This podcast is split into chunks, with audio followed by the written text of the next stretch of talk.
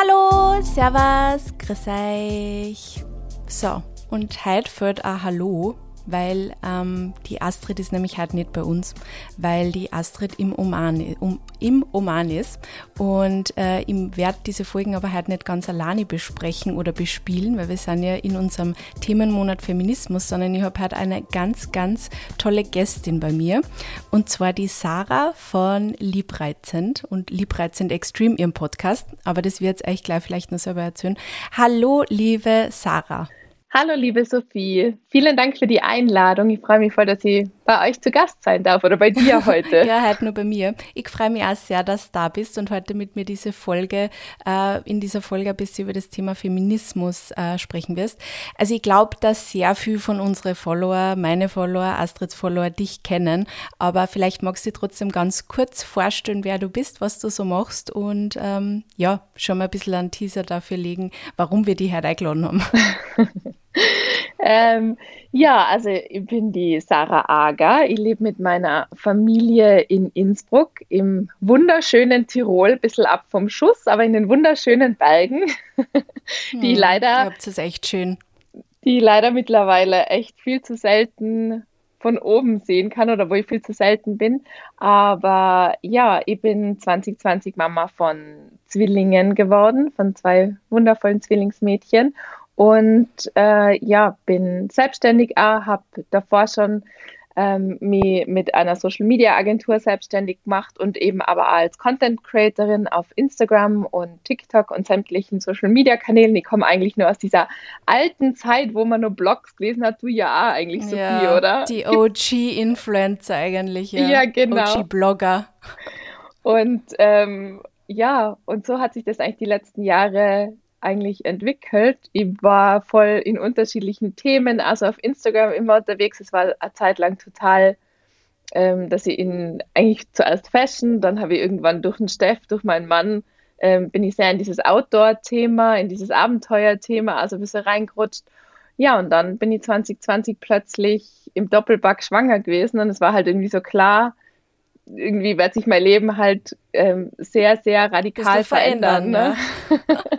und so haben sich eigentlich ja dann die Themen auf Instagram verändert. Und ja, irgendwann habe ich halt einfach gemerkt, wie wichtig es ist, über diese Themen zu sprechen. Sei es jetzt ähm, über unsere Partnerschaft, wo wir uns versuchen, viele Sachen aufzuteilen, was auch von Anfang an gar nicht so klar war aber eben auch über diese gesellschaftlichen Themen, über den Druck, den man manchmal kriegt, ähm, hm. Aber über die Strukturen, die irgendwie verkehrt laufen in vielen Dingen. Und ich versuche jetzt auf Instagram eigentlich vieles zu zeigen, einen ehrlichen Einblick zu geben in unser Leben und einfach offen und ehrlich über die Dinge zu reden, die mich beschäftigen und die mich da oft stören. War das jetzt eine gute Einführung? Ich weiß ja, wunder, wunderbar. Danke, liebe Sarah. Also ihr hört, ähm, wir haben die Sarah heute eingeladen, weil beim Thema Feminismus ähm, ist natürlich auch das Thema Kinderkriegen immer auch eben ein Thema und eben ein Kind versus Karriere quasi oder muss es überhaupt Kind versus oder Kind mit Karriere? Bei dir ist es ja eindeutig Kind mit Karriere. Ähm, aber wir haben uns doch, da brauchen wir ein bisschen Einblick und deswegen haben wir die eingeladen. Das hast du jetzt sehr schön quasi schon so eingeführt. ähm, was ich da auch noch sagen wollte, was ich, ähm, ich finde, dein Übergang von quasi Influencerin, die damals war es vielleicht nur Outdoor-Themen etc. gemacht hat, zu Mama Content war echt ähm, voll schön zum Zuschauen und finde ich nach wie vor, obwohl ich ja selber nicht Mama bin, folge ich dir einfach voll gern, weil ich finde, so wie du das alles aufbereitest, so wie du das alles erzählst, diese Themen auch einfach voll nahbar machst. Und das finde ich wirklich voll schön und finde auch ich als Nicht-Mama voll spannend und interessant. Ähm, und ich muss sagen, dass es sehr viele Influencerinnen gibt, denen ich nachdem sie Mama geworden sind, nicht entfolgt bin, aber wo ich sehr viele Sachen nicht mehr so interessant gefunden habe, weil sehr viel für mich zu, diese Zeit, zu dem Zeitpunkt einfach auch nicht so Thema war oder ist. Ähm, aber bei dir finde ich, du machst es einfach mit so einer Leichtigkeit und so einer Coolness. Ich finde, also ich, mir taugt das voll, wie du uns da alle immer mitnimmst. Also großes Lob wollte ich da jetzt noch aussprechen und auch Bewunderung, das habe ich da eben im Vorfeld schon gesagt, dass ich das so cool finde, wie du das alles schubst echt. Ma, danke, sehr, sehr Sophie. Cool. Da habe ich jetzt fast ein bisschen Gänsehaut. Voll schöne Worte. Vielen Dank. Weil oft kann man sich, ähm, also man selber versucht halt in seinem Strudel und in seinem Alltagshamsterrad ja einfach nur zu hasseln und ähm, ist dann oft gar nicht so mhm. nett mit sich selber und kann das gar nicht so sehen. Deswegen freuen mich deine Worte gerade sehr. Vielen Dank dafür. Gerne, gerne. Ähm, unser Thema ist eben Feminismus äh, dieses Monat, im Monat Jänner. Ähm, würdest sich du selber als Feministin bezeichnen, beziehungsweise wie war deine Reise vielleicht zum Feminismus oder mit den Themen des Feminismus? Also bei mir hat es tatsächlich gestartet, als die Kids da waren. Davor war das für mich mhm. so ein Thema, wo ich gedacht habe, ja schon, also ich habe mich schon immer versucht für Frauenrechte, für Gleichberechtigung so einzusetzen, aber ich bin natürlich ja in einer sehr privilegierten Lage, ähm, dass ich mhm. eigentlich nie so direkt damit konfrontiert war, beziehungsweise ich das Wissen nicht gehabt habe, wo ich eigentlich ähm, gemerkt habe, mal hoppla, da werde ich eigentlich nicht gleichberechtigt behandelt. Und es waren dann zum Beispiel also ähm, ein ganz einschneidendes Erlebnis war eigentlich die Reise nach Pakistan, die ich mit dem Steff gemacht habe wo, also in einem Land, das einfach sehr rückschrittlich ist, was jetzt einfach Frauenrechte betrifft. Und wo ich dann gemerkt habe, da haben Stefan und ich dann auch öfters mal Diskussionen drüber gehabt, weil dann halt so Aussagen gefallen sind, naja, also du siehst ja, also ihr Frauen bei uns habt es ja eh schon so gut. Und da war ich so, hoppla, also äh, red, rotes uh. Tuch. Und dann haben wir da mal diskutiert und wo ich auch gemerkt habe, so, oh, er sieht aber auch gar nicht seine Privilegien Privilegien und was, ähm, mhm. in was für einer ähm, Lage und Rolle er sich da eigentlich ja gerade befindet. Und ich muss sagen, für uns beide ist es echt gestartet, als die Kids da waren, weil man da einfach wirklich, also das ist nochmal so ein Katalysator für das Thema, weil du halt einfach gesellschaftlich ähm, voll konfrontiert wirst von ähm, er als Mann, der halt in den Himmel gelobt wird, weil er als Papa anwesend ist und mhm. quasi seinen Job als Papa erfüllt und du als Mama, die mhm. gefühlt halt ähm, einfach ja sehr, sehr viel mehr machen muss, um überhaupt nur gesehen zu werden. Und damit habe ich schon recht arg gekämpft und es war dann eigentlich ja in der Schwangerschaft so, dass ich eigentlich sehr schnell mit äh, dem konfrontiert worden bin, weil ich mir einfach dazu offen entschieden habe, ich werde es irgendwie versuchen weiter aufrechtzuerhalten. Ich werde irgendwie meine Selbstständigkeit nicht äh, pausieren. Also gerade halt im Social Media Bereich ist das super schwierig zu sagen, zu KundInnen, mhm. ähm, ich bin jetzt mal zwei Jahre vielleicht weg oder ich bin ein Jahr weg und dann komme ich wieder, dann sind die halt auch mhm. weg. Und so war das für mich irgendwie klar, dass ich das irgendwie äh, weitermachen will und aufrechterhalten will. Und da waren wirklich ganz oft so Stimmen dabei, die halt dann gesagt haben, das stelle ich mir aber, äh, du stellst dir das aber sehr einfach vor, das werden wir schon noch sehen, ob das so klappt mit Zwillingen oder so. Und dann äh, mhm. habe ich nur so gedacht, so, mhm. oh hoppla, also ähm, ja, da gibt es irgendwie, das muss doch irgendwie zu schaffen sein. Und ja, das war eigentlich so, glaube ich, echt so ein bisschen mein Startschuss zu dem ganzen Thema, mir bewusst mit dem Thema Feminismus auseinanderzusetzen. Und ich glaube, wir befinden uns voll in einem Shift auch, ähm, generell so gesellschaftspolitisch, ähm, dass einfach viel mehr hingeschaut wird und dass einfach Dinge aufgezeigt werden. Und ich glaube, es ist voll wichtig, ähm, dass sowohl Männer als auch Frauen FeministInnen sein, weil wir kämpfen da eigentlich an derselben mhm. Front. Es ist nicht Mann gegen Frau, wie man oft so das Gefühl gehabt hat, sondern ich finde, es sollte eigentlich jeder in unserer Gesellschaft sollte Feminist oder Feministin sein. Und deswegen ein ganz klares Ja zu dieser eine sehr mhm. lange Antwort ja. dazu. Na, aber voll gut. Äh, du hast da jetzt auch schon eine Frage beantwortet, die im Nachfeld eh auch gestellt hat, aber ähm, sehr spannend und äh, du sprichst man da ein bisschen, ähm, wie sagt man, mhm. aus der Seele? Aus der Seele. Ja, ich glaube schon. Man sagt aus der Seele, ja. Ich bin gerade so verkopft, glaube ich. Äh, na, aber bei mir war es, äh, also meine Reise zum Feminismus hat schon ein bisschen früher dann angefangen, aber ich habe dann auch nur mal gemerkt, dass Frauen und Männer einfach nicht gleichberechtigt sind, wie Freundinnen von mir schwanger worden sind und wie ich einfach denen ein Leben mitgekriegt habe ähm, auch im Job, also die sind beide angestellt, wie, wie die teilweise behandelt sind, behandelt worden sind. Ähm, und da habe ich dann tatsächlich auch selber nur mal gesehen, also gleichberechtigt sind wir noch lange nicht. So, also vor allem, wenn es dann um das Thema geht, dass man eben auch Kinder ja. kriegt. Also das merkt man auf jeden Fall. Und da sehr spannend, dass du das jetzt eben auch nur mal ähm, genauso bestätigst. Ich, ich empfinde sogar also vielleicht noch als Einwurf da, ich empfinde es oft sogar so, das erlebe ich bei Freundinnen auch ganz oft, dass ähm, viele sogar sehr gleichberechtigte Beziehungen leben, wo einfach äh, hm. das wird, es wird gleich viel zum oder halt zur Aliquot, zum Haushaltseinkommen beigetragen, die Aufgaben seien verteilt. Das ist eine sehr gleichberechtigte Beziehung, wo Aufgaben gleichberechtigt verteilt sind. Und dann kommt das Thema Schwangerschaft und Kinder aufs Tableau und dann ist plötzlich so, dann rutscht man plötzlich wieder in ein totaler altes Rollenmuster zurück. Also dann ist so, die Frau geht in mhm. Karenz, ist für Kind und Haushalt ähm, zuständig und der Mann ist der Versorger, der einfach voll im Job bleibt. Und es gibt oft oder es ist relativ schwierig manchmal auch die, sich ein Modell zu schaffen, indem man das dann irgendwie erleben kann, dass man sagt, hey, wir würden uns das gern anders mhm. aufbauen. Also das habe ich jetzt bei einer Freundin wirklich direkt miterlebt die dann eigentlich eine sehr starke Frau ist und die auch unbedingt eigentlich das aufgeteilt haben wollte.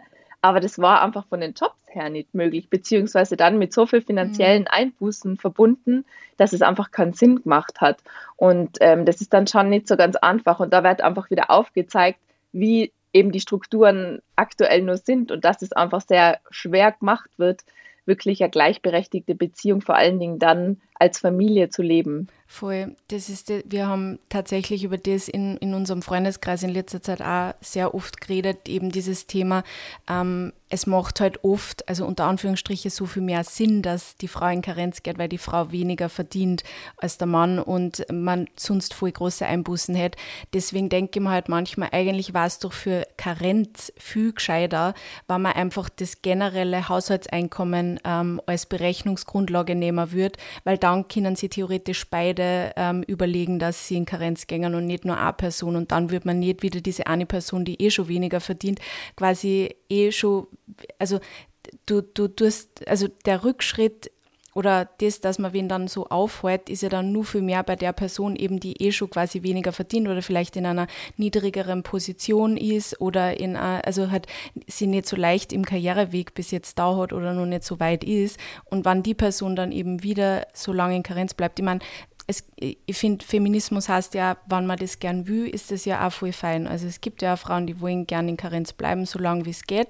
Ähm, und das sollte ja auch möglich sein. Aber ich finde, es sollte halt auch eben anders möglich sein. Und wenn du halt wieder die, genau der Person, die eh schon quasi im Karriereweg ein bisschen weiter ist, dann nur mal ähm, es leichter machst, indem dann die andere Person wieder in Karenz geht, dann wird diese Schere halt immer, immer größer. Und das macht es halt so schwer. Und ja. deswegen denke ich mal, am gescheitersten war es wahrscheinlich nicht das Einkommen von dem, der in Karenz geht.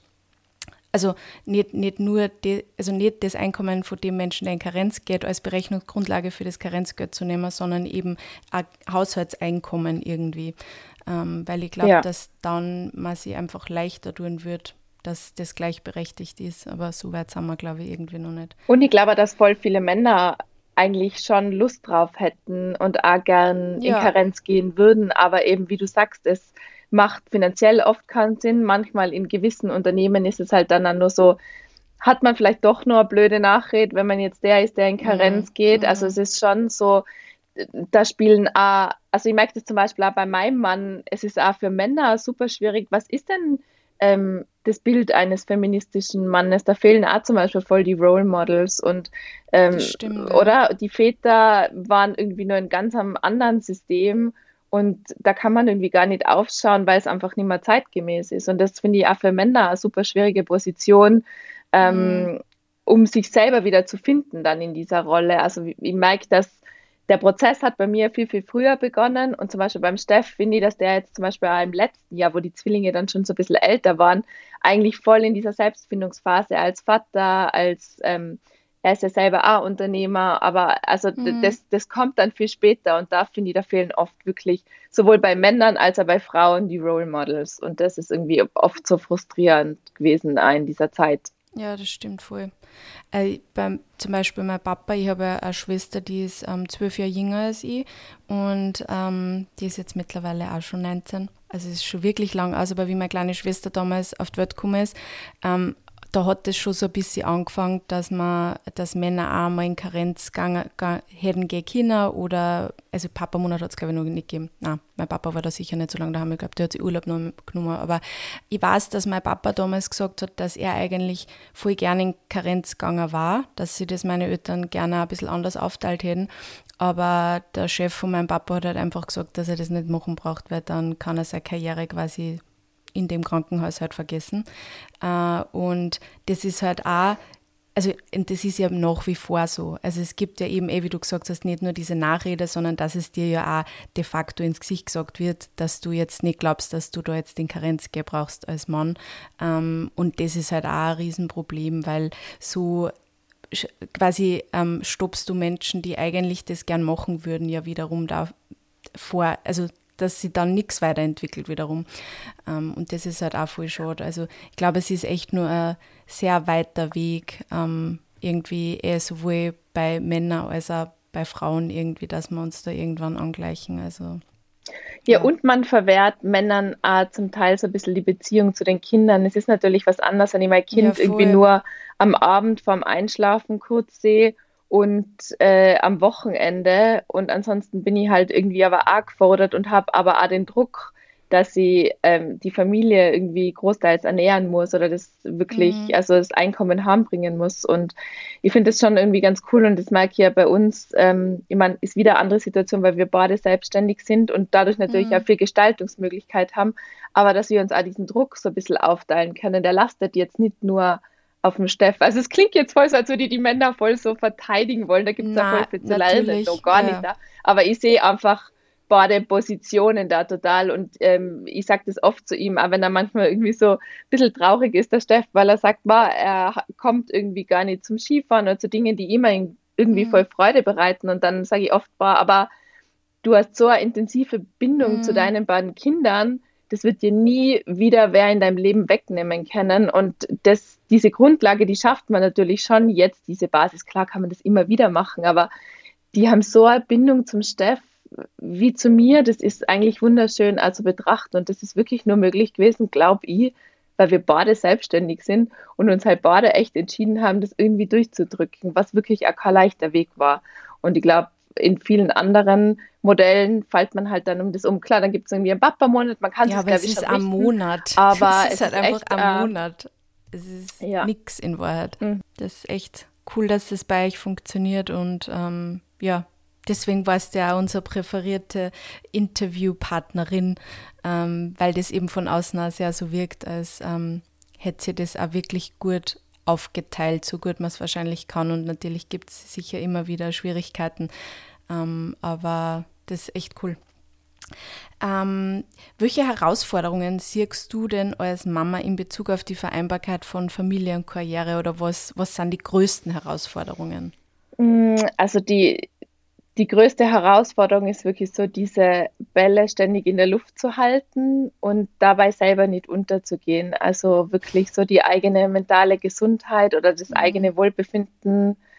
Das ist halt wirklich mit dem Tag, wo die Kids geboren werden, stellt man halt seine eigenen Bedürfnisse erstmal wirklich ganz weit hinten an. Es gilt alles zu befriedigen, quasi was jetzt ähm, Vorrang hat. Und das sind nun mal die Bedürfnisse der Kinder an erster Stelle und dann eben auch die Dinge, die halt gemacht werden müssen, wie Haushalt, wie dann immer Arbeit und da bleibt am Ende des Tages eigentlich gar keine Zeit mehr für sich selber. Also das war wirklich so das mhm. ganze letzte Jahr, ähm, wo ich gekämpft habe und irgendwann realisiert habe, ich bleibe gerade so auf der Strecke, dass ich wirklich aufpassen muss, dass es ähm, ja, dass es nichts mit meiner Gesundheit macht. Oder vielleicht hat es ja sogar was gemacht, weil ich mich schon ausgebrannt mhm. an manchen Tagen einfach fühle und ähm, einfach sehr erschöpft mhm. und müde von dem allen. Und gleichzeitig aber hat man auch den Druck irgendwie, ich will aber die Zeit mit den Kindern so genießen, weil die werden ja so schnell groß und irgendwie zerrinnt das so diese Zeit so zwischen den Fingern oft und du bist halt in diesem ja oft in diesem Hamsterrad dann und da wieder auszubrechen und sich ja immer wieder das wirklich einzugestehen, zu reflektieren, wieder hinzuschauen. Also das ist schon eine sehr große Herausforderung und gleichzeitig aber eben auch sowas wie die Paarbeziehung dann nicht zu vernachlässigen. Also es gibt da einfach, ich habe das Gefühl, man kämpft oft an sehr, sehr vielen mhm. Fronten gleichzeitig und äh, ja, manchmal sieht man halt so gar nicht, was man da alles leistet. Deswegen, wie ich gesagt habe, deine Worte vorher, das habe ich nicht nur so gesagt, sondern das geht dann wirklich tief ins Herz und berührt mich und freut mich voll, ähm, weil man sich das selber oft gar nicht so eingesteht oder eingestehen kann. Und das, ähm, ja, das finde ich somit das Schwierigste, weil man versucht, das alles irgendwie zu schaffen. Und es lastet da voll viel Verantwortung und Druck auf den Eltern. Mhm. Ähm, ja, sei es, weil es fehlende Kinderbetreuung mhm. oft gibt. Also da eben die Kiste, ja. das kann man ja ganz weit aufmachen, was es da alles gibt, wo, wo man Eltern eigentlich einer viel mehr entlasten kann. Oder auch gesellschaftlich, dass man dann oft so einen Druck verspürt, weil ich als Mama dann das Gefühl habe, boah, nehme ich mir jetzt aber wieder zu viel raus, wenn ich mal am Wochenende vielleicht mit meinen Mädels Wellnessen gehe oder so. Und dann, also es ist schon ganz, ganz viel, ähm, ja, Druck, der da auf einem lastet. Aber kannst du das dann auch, ähm, schaffst du das dann auch, dass du das genießt, wann du dir dann dazu entscheidest, quasi, dass du ein Wochenende mit deinen Mädels ähm, ausmachst oder, weiß ich nicht, irgendwas anderes für die machst, hier, weiß ich nicht, eine, eine Wandertour mal wieder oder Yoga, was du halt dann nur für die machst. Schaffst du das dann auch, dass du dann in diese in diese Momente dann da wirklich alles dann so gönnst und da sagst, das tue ich jetzt für mich oder ist da dann schon immer so ein bisschen dieses Mom-Guilt, von dem man immer hört, dass man sich dann denkt, na, eigentlich war, ich lieber bei meinen, oder eigentlich sollte die ja bei meinen Kindern sein oder kannst dann schon ein bisschen abschalten? Na, total. Also ich habe irgendwann wirklich realisiert, dass ich mir diese Inseln im Alltag, in meinem Tag einfach selber schaffen und bauen muss und dann kann ich das wirklich genießen und bin dann in diesem Moment. Bei mir ist eher so ein bisschen das Thema, dass ich mir das dann halt nicht einplan oder immer dann denke es geht sich einfach nicht aus. Ich habe so viele To-Dos, es gibt nur so viel zu tun. Ach, und irgendwann sollte man ja dann auch nur mal schlafen, am besten acht Stunden Schlaf, wenn es irgendwie geht und die Kids durchschlafen. Mhm. Und dann denkt man sich, ah, ich habe einfach keine Zeit für Self-Care. Und das ist halt irgendwie so eigentlich totaler Trugschluss.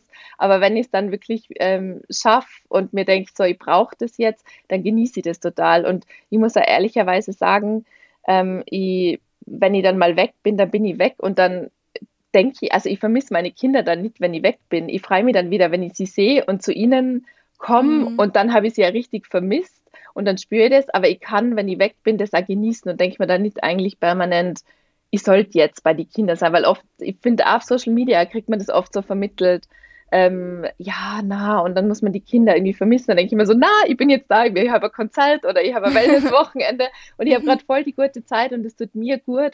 Und das hat ähm, mhm. damals meine Hebamme wirklich nur im Krankenhaus, da waren die Kinder, glaube ich, einen Tag alt, hat sie gesagt. Und wirklich, eines sage ich dir, und das merkt dir, ähm, in einem Flugzeug, wenn es irgendwie Turbulenzen gibt, es fällt der Sauerstoff runter, du setzt dir zuerst die Maske auf und dann hilfst du den anderen, dann kannst du deinen Kindern die Maske aufsetzen. Es hilft niemandem, wenn du ausfallst, wenn du ohnmächtig wärst, wenn du nicht mehr mhm. kannst. Und das war mhm. wirklich so was, was ich ganz früh eigentlich versucht habe, immer wieder mir herzuholen, dass ich mir dann denke, na, wenn ich schon was für mich mache, dann genieße ich das und dann tanke ich da auf und dann lade ich da auf. Aber eben so dieses sich dann den Moment wirklich zu gönnen oder zu sagen, jetzt, jetzt habe ich da diese Auszeit, das ist eher so, wo ich mir denke dann, ah, na, es geht sich jetzt halt oft nicht aus. Und daran arbeite ich aber gerade mhm. voll, dass ich da wieder konsequenter bin. Ich glaube, deine Kinder haben ja auch im Endeffekt dann was davor, wenn du dann als entspannte Mama wieder zurückkommst nach so einem Wochenende oder wenn es auch nur einmal Abend war, wo du mal wieder du selber sei, oder nicht du selber, du bist ja immer du selber, aber einfach einmal du selber ohne Kinder sei hast Kinder. Und ich glaube dann deine, eben deine Kinder, du bist dann wahrscheinlich ausgeglichener, du bist halt einfach auch, ja, bei dir. Und ich glaube, dann profitieren ja die Kinder auch davon. Also ich finde, das ist sehr inspirierend. Und wahrscheinlich ein anderes Thema ist bei dir sicher auch, dass du dir ja wahrscheinlich auch dann voll verlassen kannst drauf, dass der Steff, der kümmert sich schon. Du weißt, du musst nicht die ganze Zeit mit dem Kopf tut sein, so, was ist, wenn er das nicht findet, was ist, wenn er das nicht findet, sondern du weißt ja auch, er hat das im Griff. Und ich glaube, das hat wahrscheinlich auch sehr viel damit zu tun, dass man da dann auch wirklich dann entspannen kann und loslassen kann. Oder wenn man weiß, die Kinder sind gut betreut, egal wo es dann sind, aber wenn man sich auf Voll. das verlassen kann, dass das passt. Und bei uns war es halt wirklich dadurch, dass ich mit einmal zwei Babys gehabt habe, ich habe ganz früh lernen müssen, loszulassen. Und ich glaube, das ist halt, ich glaube, das wäre nicht gewesen, hätte ich nur ein Baby gekriegt, weil da ist halt einfach mhm. die Mama viel mehr die Versorgerin, oder? Durchs Stillen und so weiter. Und bei Zwillinge, mhm. ich war von Anfang an so angewiesen auf Steffs Hilfe. Also ich habe dieses Loslassen so früh lernen müssen. Und das zweite Mal war dann wirklich, wo ich realisiert habe, mit meiner Selbstständigkeit, ich habe so circa zwei Monate, ähm, war ich eigentlich hauptsächlich daheim, da war ich irgendwie auch gar nicht im Büro. Und ich habe eine Mitarbeiterin in der Zeit damals dann auch ganz frisch gehabt, die irgendwie versucht hat, irgendwie alles weiter ähm, so den Laden weiter am Laufen zu halten. Und dann habe ich einfach gemerkt, okay, es braucht mich jetzt wieder. Sie braucht meinen Support, aber auch die Kundinnen wollen dann einfach sehen, dass ich wieder irgendwie präsenter bin. Und dann haben wir irgendwie entschieden, mhm. okay, ich probiere jetzt einfach mal, ich habe dann mit einem halben Tag Soft angefangen und bin dann schon, da waren die Zwillinge, glaube ich, zwei Monate, zweieinhalb Monate, bin ich wieder einen halben Tag ins Büro gegangen. Und das waren schon so schwere Schritte, weil mhm. irgendwie die waren so winzig und so klein noch und ich habe gedacht, ich lasse die jetzt mhm. dann halt zum Teil wirklich einen ganzen Tag bei den Schwiegereltern. Und das war, das ist auch was, was heute noch bei mir wirklich tief sitzt, wo ich manchmal denke, boah, ich habe mich da schon sehr ins kalte Wasser geschmissen, aber dadurch habe ich mir mhm. auch ganz viel Freiheit gegeben und ich habe dann auch realisiert, es ist okay so, die, die sind bei Oma und Opa und denen geht's gut und denen geht mhm. dann nichts ab mhm. und die sind beim Papa ja und denen geht's gut und der kümmert sich und der gibt sein Bestes. Ich brauche mir da keinen Kopf machen. Und das war wirklich irgendwann so, wo ich gedacht habe, es ist okay und die Kinder profitieren eigentlich dann. Man spricht ja oft von diesem Dorf, was man braucht. Aber ich glaube, gerade ja. Frauen oder Mamas haben manchmal so das Gefühl, ich muss das alles machen und manchmal kann man das schwer mhm. loslassen, gerade wenn es das eigene Kind so das Kostbarste halt einfach, was man hat, betrifft. Ja. Und das habe ich halt echt früh gelernt und das hat mir schon früh geholfen, einfach auch diese ganzen Dinge so weitermachen zu können, wie ich sie mache. Sonst wäre das auch nicht gegangen. Mhm. Voll cool. Du machst es ja schon voll gut, also von außen betrachtet, das habe ich da jetzt erst gesagt, das mit dem, dass du irgendwie dein Mama sein auch mit deinem Job irgendwie sehr gut schupfst oder da einen sehr guten Ausgleich findest. Aber natürlich, das ist alles immer nur die Außenwahrnehmung. Ähm, wie das dann bei dir genau ist, kann ich natürlich nicht wissen. Aber kannst du vielleicht aber Einblicke teilen, wie du persönlich die Balance zwischen Mama sei und deinem Beruf schaffst? Und vielleicht hast du ja auch ein paar Tipps für andere Mamis, wie du dir da tust oder was, was so wichtig ist für die bei der Zeiteinteilung vielleicht? Also es ist wirklich ganz viel Kommunikation mit meinem Partner, also ganz viel Absprachen und tatsächlich ganz viel Struktur, obwohl ich mich eigentlich nicht wirklich als Struktur, also als strukturierten Menschen sehe, glaube ich aber, dass ich eigentlich im Wesentlichen schon sehr viel Struktur in meinem Alltag habe. Also ich habe irgendwann zum Beispiel auch mit den Zwillingen gemerkt, mir macht es fertig, wenn man so in diesen Tag reinlebt. Und ich habe dann angefangen, so Wochen- oder Tagespläne eigentlich mit den Zwillingen zu schreiben, dass ich gesagt habe, äh, um 10 Uhr ist wirklich so, zieh sie an, gehen wir das erste Mal raus, dass sie dann auch schlafen. Unsere haben zum Beispiel nur im Kinderwagen geschlafen und ich musste dann eigentlich zweimal am Tag irgendwie spazieren gehen. Und dann gibt es Mittagessen und dass ich halt einfach so einen Tagesplan gehabt habe. Und in weiterer Folge war es dann wirklich so, wo äh, Steff und ich dann wieder gemerkt haben, okay, äh, wir müssen uns das jetzt viel besser wieder einteilen und aufteilen, unsere Woche, dann haben wir einfach gesagt, okay, wir müssen Wochenpläne machen. Wir haben dann gewusst, wir haben die Kinder dann in der Kinderkrippe, wer holt sie wann ab, wo hat man die Unterstützung von Großeltern, dass wir irgendwie versucht haben, uns einfach mal so einen Plan zu machen, wie sieht unsere optimale Woche einfach aus.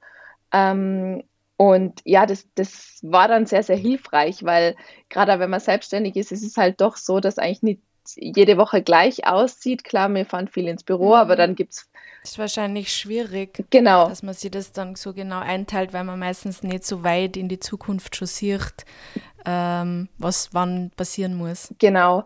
Aber wir haben dann zum Beispiel angefangen, wir haben einen fixen Oma-Opa-Tag, das ist der Montag, da kommen sie eigentlich jede Woche. Dafür haben sie eigentlich also ihr Quality Time mit den Zwillingen. Das war auch voll wichtig ähm, mit meinen mhm. Schwiegereltern eben. Und wir haben dann also rauskristallisiert, dass zum Beispiel meine Mama, die ist halt eher so für dieses Spontane, wenn man sagt, mal irgendwie, da ist gerade irgendwie Not am Mann oder kannst du mal, die wohnt da bei uns in der Nähe, was auch voll super und voll hilfreich ist, das zu wissen. Und ähm, aber es hilft eben voll, diesen Plan einmal zu haben, selbst wenn wir dann wieder alles anders äh, umschmeißen müssen. Aber am Ende des Tages haben wir dieses Konstrukt, auf das wir zurückgreifen können. Und es ist halt irgendwie also ein lebender Plan, den man irgendwie ständig anpasst und wieder drüber diskutieren muss. Aber ähm, sowas hilft eben voll. Und ja, das wäre jetzt eigentlich so mhm. meine Haupttipps, die geben kann oder wie wir das eben machen. Und am Ende des Tages halt wirklich, wir hatten gerade gestern wieder das Thema, dass es halt einfach so anstrengend ist, dann immer wieder dieselben Themen, dieselben Punkte anzusprechen. Bei uns ist es ja in unserem Podcast voll oft Thema ähm, wirklich dann so Mental Load oder äh, Aufgaben im Haushalt mhm. und so weiter. Und ich bin oft an dem Punkt, wo ich mir dann denke, soll ich jetzt wirklich was sagen, weil ich weiß dann, wie, die, wie das Gespräch abläuft oder dass wir wieder Diskussionen drüber haben werden. Aber dieses mhm. in sich reinfressen macht es eigentlich schlimmer und dann entfernt man sich halt einfach weiter vom Partner. Und ähm, ja. deswegen ist es eigentlich so wichtig, wirklich Kommunikation ist einfach das Wichtigste und es ist halt einfach das Anstrengendste und dafür fehlt halt so oft eigentlich mhm. die Energie und die Kraft, aber es lohnt sich dann gerade so in der Retrospektive, in der Retrospektive ähm, merkt man dann eigentlich, was für einen Prozess man da hingelegt hat und wie man sich eigentlich, also wir beide eigentlich entwickelt haben. Aber wenn ich mir jetzt anschaue, Mental Load, wo die Zwillinge ein paar Monate alt war, war ganz was anderes, als es jetzt ist, wo wir wirklich, wo ich Steff darauf aufmerksam gemacht habe und wo wir das ausdiskutiert haben und wo wir uns einfach wirklich viele Sachen versuchen aufzuteilen und er mir da ähm, ja, mir da auch supportet, wenn ich einfach sagt, du, ich weiß, du hast einen anderen Zugang, also ich weiß, er denkt jetzt noch nicht drüber nach, dass im Frühjahr die Hausschuhe der Kinder für die Kinderkrippe zu klein sind und ich habe es halt einfach jetzt schon im Kopf und weiß, dass sie das mhm. wahrscheinlich Februar, März brauchen wir irgendwann neue Hausschuhe. Und ihm fällt es halt dann auf, wenn die Hausschuhe halt voll zu klein sind oder die Betreuerin ja. dann sagt, wir brauchen neue Hausschuhe. Und ähm, ich versuche ihn da aber einzubeziehen und ihm das quasi aufzuzeigen, wie ich denke und was in meinem Kopf eben wirklich alles vor sich geht, weil das kann er sich, glaube ich, manchmal einfach nicht vorstellen, dass ich mir jetzt schon darüber Gedanken mache. Mm. Ich verstehe das voll. Also das ist ähm, lustigerweise, also ich, wir haben ja keine Kinder, aber ich habe auch oft das Gefühl, dass ich sehr viel Mental Load trage. Ähm, und der Mani und ich reden auch sehr viel über das oder haben schon sehr oft über das Thema geredet. Und der Mani ist wirklich ein Mann, der unfassbar viel Mental Load eigentlich eh selber auch tragt. Also zum Beispiel, wir haben, äh, wann war das, vor, vor einer Woche oder so, habe ich, hab ich überlegt, für die eine Freundin müssen wir nur ein Geburtstagsgeschenk besorgen. Und ich habe das dann irgendwie eben nochmal vergessen. Und auf einmal ist der Mani dann am Abend auch hergekommen und hat dann gesagt, hey, ich habe mir überlegt, wir könnten ihr das und das schenken. Und das war dann voll spannend für mich, weil ich habe mir halt schon viel früher Gedanken gemacht, aber er hat sich dann trotzdem auch Gedanken gemacht.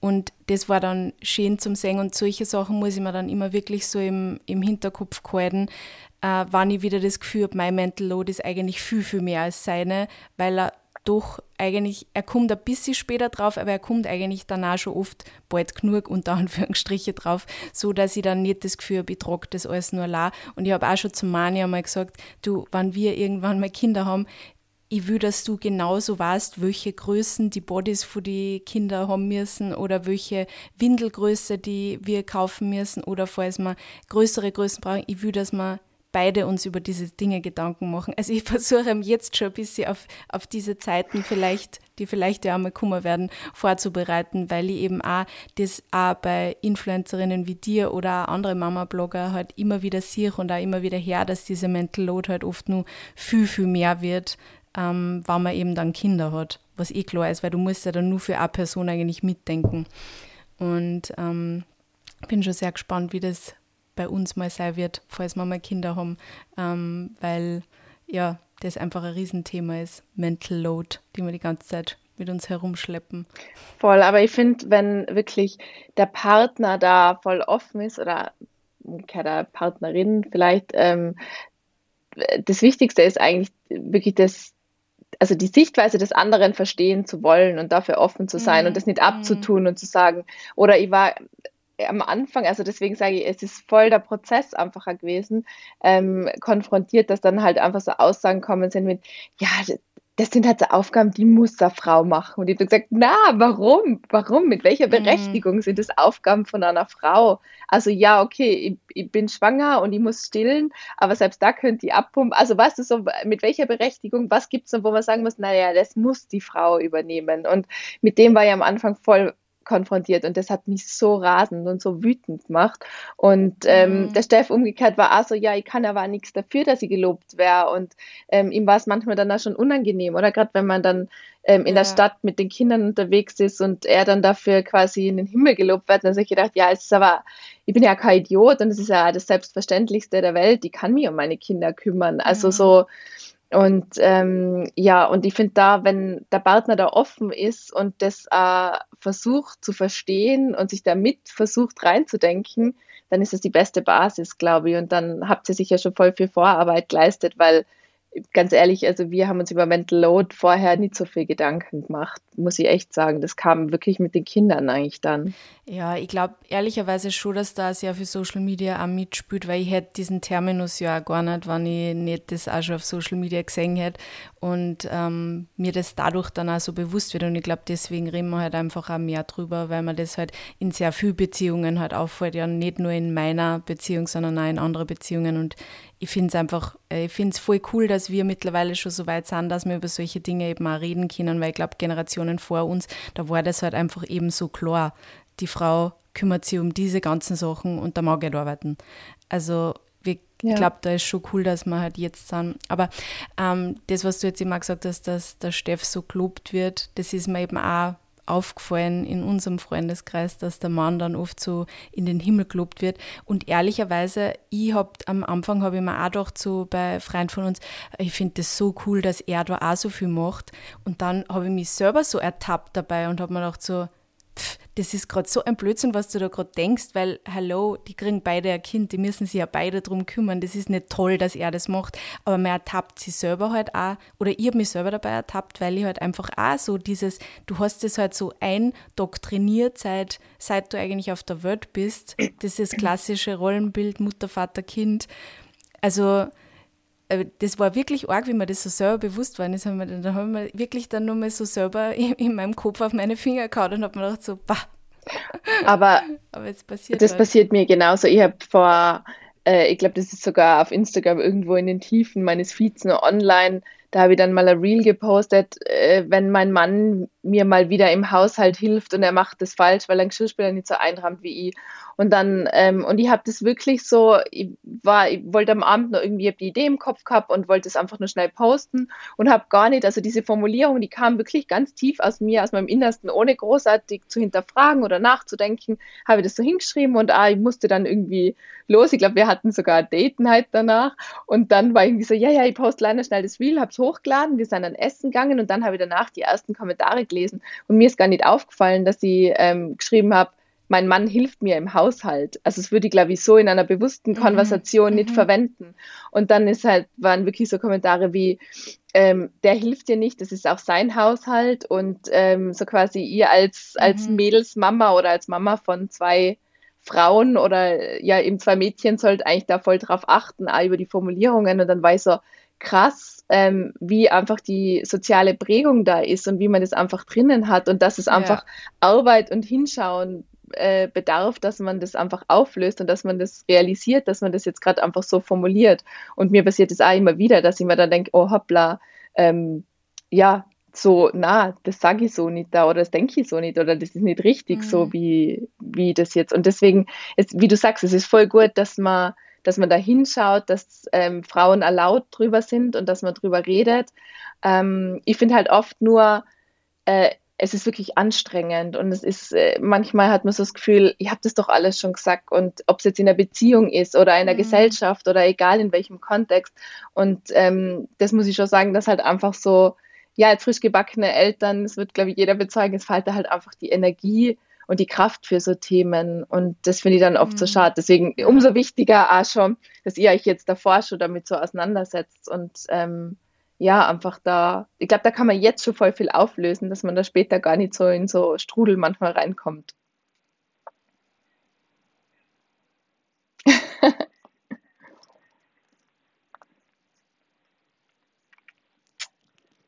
Mit Sicherheit.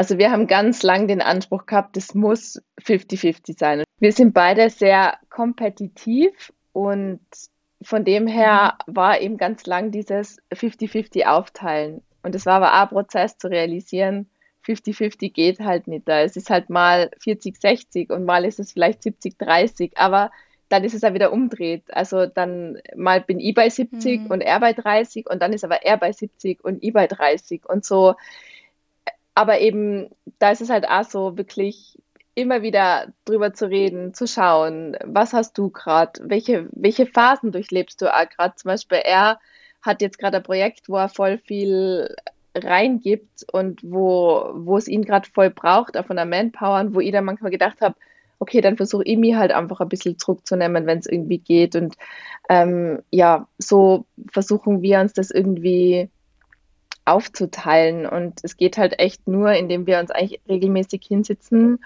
und dann wieder sagen, wie sieht es aus, was hast du für Termine, wann ist was, wo können wir wirklich äh, unser Umfeld einspannen, wo haben wir die Großeltern, wo haben wir Onkel, Tanten, die uns vielleicht mal irgendwie supporten können.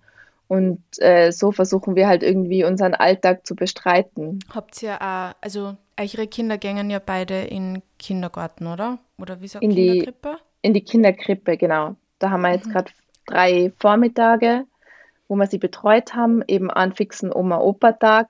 Und den Rest teilen wir uns halt wirklich auf. Also, also ähm, von diesen drei Tagen holen immer Steff oder Easy eigentlich ab dann und mhm. äh, verbringen dann eigentlich den Nachmittag.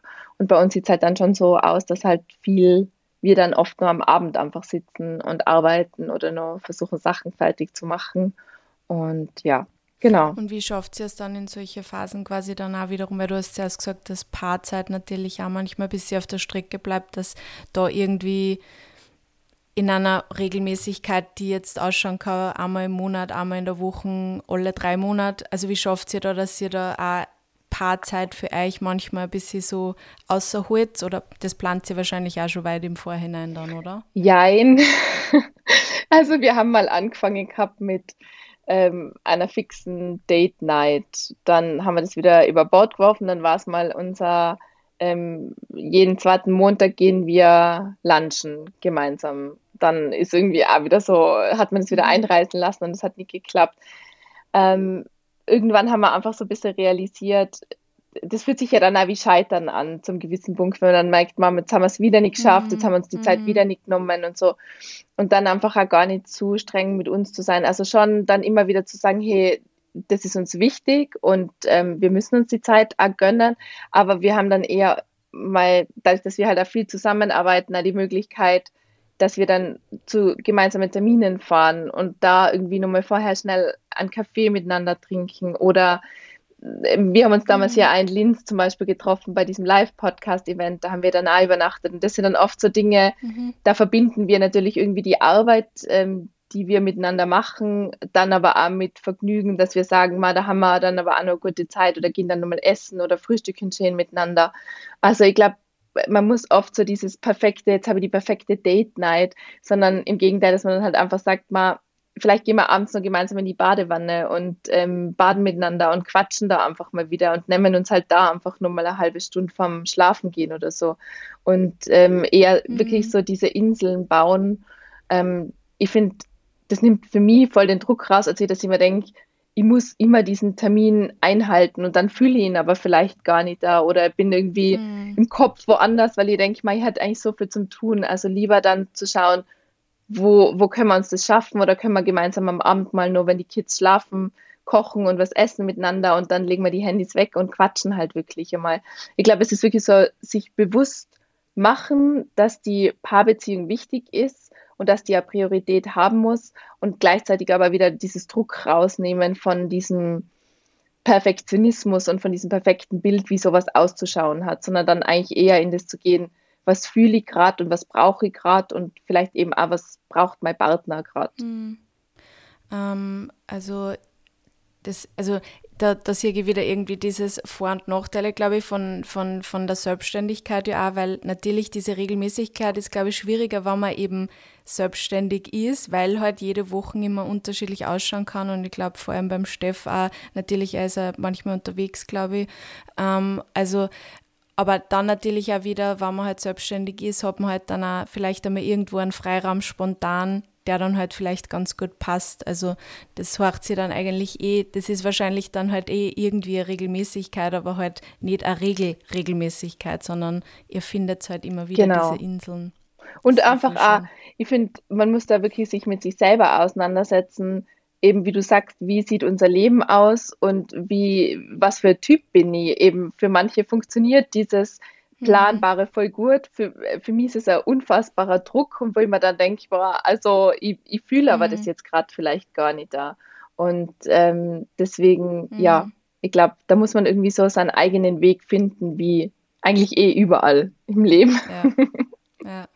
Ja, es wird spannend bei uns dann, weil ich bin ein voller Plan- und Strukturmensch, was eh schon, wo ich mir eh schon oft schwer war mit der Selbstständigkeit, weil da nichts planbar und äh, strukturiert ist. Ähm, und der Mani ist eher so Typ Chaos. also bei uns ist das jetzt teilweise schon sehr schwierig manchmal, aber ja, es wird da irgendwann gehen, wahrscheinlich. Aber um, das ähm, war bei uns auch so, dass wirklich der Steff früher, wenn ich irgendwie gesagt habe, Pläne und so weiter, dann hat er das echt eher so belächelt. Und mhm. es war dann wirklich so, dass er angefangen hat, diesen Wochenplan zu machen, wo er gesagt hat, Ach so wirklich, äh, mhm. ja, er will da zum Sport gehen und ähm, da braucht er aber den Nachmittag, da muss er bis quasi Open End im Büro bleiben können, damit er irgendwie kreativ sein kann. Und das war wirklich dann, wo ich dann gedacht habe, oh hoppla, jetzt baust du auf einmal irgendwie so Wochenpläne, weil er einfach auch gemerkt hat, ohne es ist so krass anstrengend, mhm. wenn du mhm. dann irgendwie versuchst halt alles irgendwie unter einen Hut zu bringen. Also du brauchst diese Strukturen dann, glaube ich, einfach, um mhm. zu überleben manchmal. Ja. Verstehe. Äh, hast du schon mal unangenehme Kommentare von außen bekommen, weil du arbeitest, ob, obwohl, das jetzt jetzt gerade, ich sage jetzt auch dazu unter Anführungsstrichen, obwohl du zwei Kinder hast? Ja, immer wieder mal. Also, also aus dem engsten Umfeld er ermöglicht dir das Jahr, dass du arbeiten gehen darfst und äh, wo, ich da, wo ich dann gesagt habe, ähm, also arg. ich trage, also das war wirklich, also wir tragen finanziell wirklich genau 50-50 zum Haushaltseinkommen bei und dann war ich irgendwie so, also das ist nicht klar, ich habe zum Glück auch irgendwie mir einen Job ausgesucht, wo ich das leben darf, was mich wahnsinnig erfüllt und was mir riesigen Spaß macht. Aber es ist auch Arbeit. Also es gibt auch die Tage, wo ich mir denke, ich mag nicht mhm. mich zeigen oder ich wäre jetzt lieber gern äh, privat oder wäre gern nicht online. Und dann war sie aber, okay, der Algorithmus findet es halt nicht geil, wenn ich halt dann das mal so, mal so mache. Also es ist einfach ja. ein Job. Und dann diese Kommentare, das war schon oft, wo ich dann gesagt habe, naja, also ähm, ich darf nicht arbeiten, sondern wir haben uns bewusst für dieses Modell entschieden und ich bin da einfach nicht mehr leise. Also ich, mhm. wenn ich es realisiere, also gerade so im engsten Umfeld ähm, kann ich es gar nicht mehr auf mir sitzen lassen. Ähm, aber wenn es halt irgendwie von außen so auf der mhm. Straße oder von Bekannten, manchmal äh, kommt dann das da erst im, im Nachhinein, dass man sich denkt, ist das jetzt wirklich gefallen? Ist, ja. Hat der das jetzt wirklich gesagt? Und dann denkt man sich mhm. irgendwie, also ich hätte eigentlich das und das und das eigentlich drauf äh, sagen sollen. Und im ersten Moment ist man oft da so perplex. Aber eben, wie gesagt, so im, im engeren Kreis lasse ich das überhaupt nicht mehr auf mir sitzen. Aber das, das kommt eben immer wieder. Also es ist mhm. weniger geworden, finde ich, bei uns, aber nichtsdestotrotz taucht es immer wieder mal auf. Das, ja. Oder eben auch dieses so, mhm wie ich gesagt habe, wenn ich dann mal weg war und dann kommen halt so Kommentare wie, ah ja, hast dich erholt und aber fein, oder? Wenn der Papa alles macht. Und denke ich mir so, wow, ja, wie gesagt, das passiert. Ja. Und dann ähm, ja, reagiere ich meistens ja. drauf. Uh, und du hast es zuerst ja schon gesagt, aber der Steff hat scheinbar auch schon hin und wieder dafür dann sehr positive Kommentare gekriegt für das, dass er sie ja an seine Kinder quasi beteiligt, oder? Ja, also gerade ähm, wenn er mit den Zwillingen so in der Stadt unterwegs ist und da merkt man aber auch wieder voll das Generationenthema, also dass wirklich öfters sogar ältere Damen dann hin sind und gesagt haben, na schau, der Papa, na ist das toll, dass man den Papa mit den Kindern sieht und der sich so viel Zeit nimmt und ähm, mhm. Und da er, ihn macht es eigentlich auch eher grantig dann fast schon. Also er sagt dann, ah, ja, das ist mhm. eigentlich ganz normal, dass ähm, die Mama ist arbeiten und der Papa ist bei den Kindern jetzt am Nachmittag und morgen ist umdreht. Und mhm. ähm, dass er halt einfach das auch versucht, so ein bisschen mhm. aufzuzeigen. Ähm, ja, wie gesagt, da ist einfach oft eine ganz andere Generation, die das ganz anders gelebt hat und für die es einfach ein fremdes Bild irgendwo ist, wenn ein Vater sich so um die mhm. Kinder kümmert, wie es eigentlich sein sollte. Aber die haben halt ganz ein anderes Modell gelebt. Ja, also wann das von öderen Menschen kommt, finde ich, also würde ich wahrscheinlich trotzdem versuchen, das auch zu erklären oder zu sagen. Also meine Oma hat solche Kommentare auch schon öfter geschoben. Ähm, aber ähm, da, da verletzt es mich nicht so oder da denke ich mir nicht so, ah, ja, sau nervig oder irgendwas, weil mir eben denke, die sind halt ganz anders aufgewachsen. Aber gerade bei jüngeren Menschen, wenn da so Kommentare kommen, denke ich mir einfach nur so, wow, oh Gott. Also da fühle ich mich dann oft so, wir sind nur so weit davon entfernt, dass sich was ändert, wenn gerade junge, von jungen Leuten solche Kommentare kommen. Also egal jetzt ob negative Kommentare quasi zu dir oder besonders positive ähm, im Hinblick auf den Steff oder auf Papas, die sie, die sie halt daheim mehr kümmern.